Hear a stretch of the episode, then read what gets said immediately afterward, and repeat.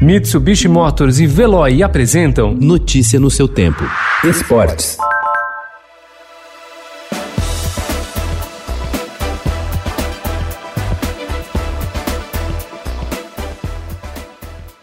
Em jogo pelo campeonato francês, Neymar afirmou que Álvaro Gonzalez fez ofensas racistas contra ele ainda no primeiro tempo do jogo. Revoltado, o brasileiro foi expulso e depois se manifestou pelas redes sociais. O único arrependimento é não ter dado na cara desse babaca, escreveu o astro do PSG, referindo-se ao marcador espanhol Álvaro Gonzalez do Olympique de Marselha, para quem seu time perdeu por 1 a 0.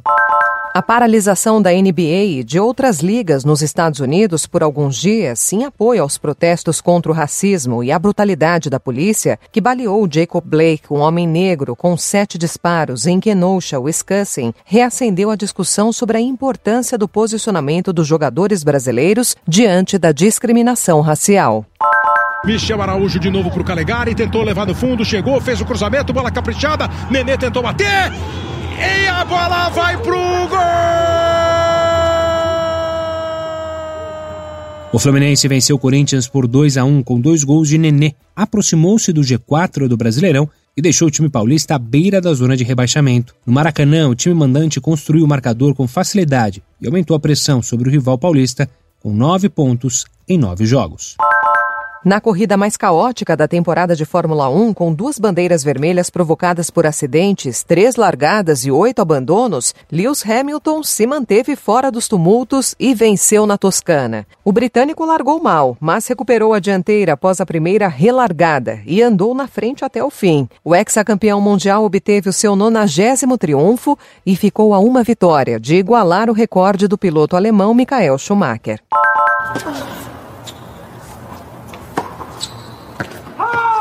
Game. Second match, team. Three sets to two.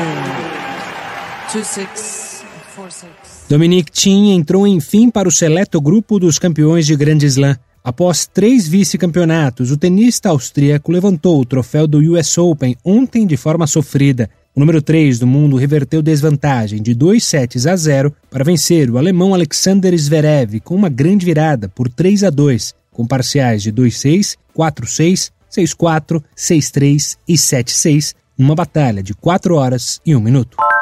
Morreu anteontem o jornalista Ari Borges, que durante anos se dedicou às reportagens esportivas no Brasil. Arizão, como era chamado, tinha 63 anos e lutava contra um câncer no estômago antes de ser contaminado pela Covid-19. O jornalista teve passagens pelo Estadão, além da Placar, da Editora Abril e Folha de São Paulo, antes de trabalhar em televisão como Bandeirantes, ESPN, Cultura e Rede TV.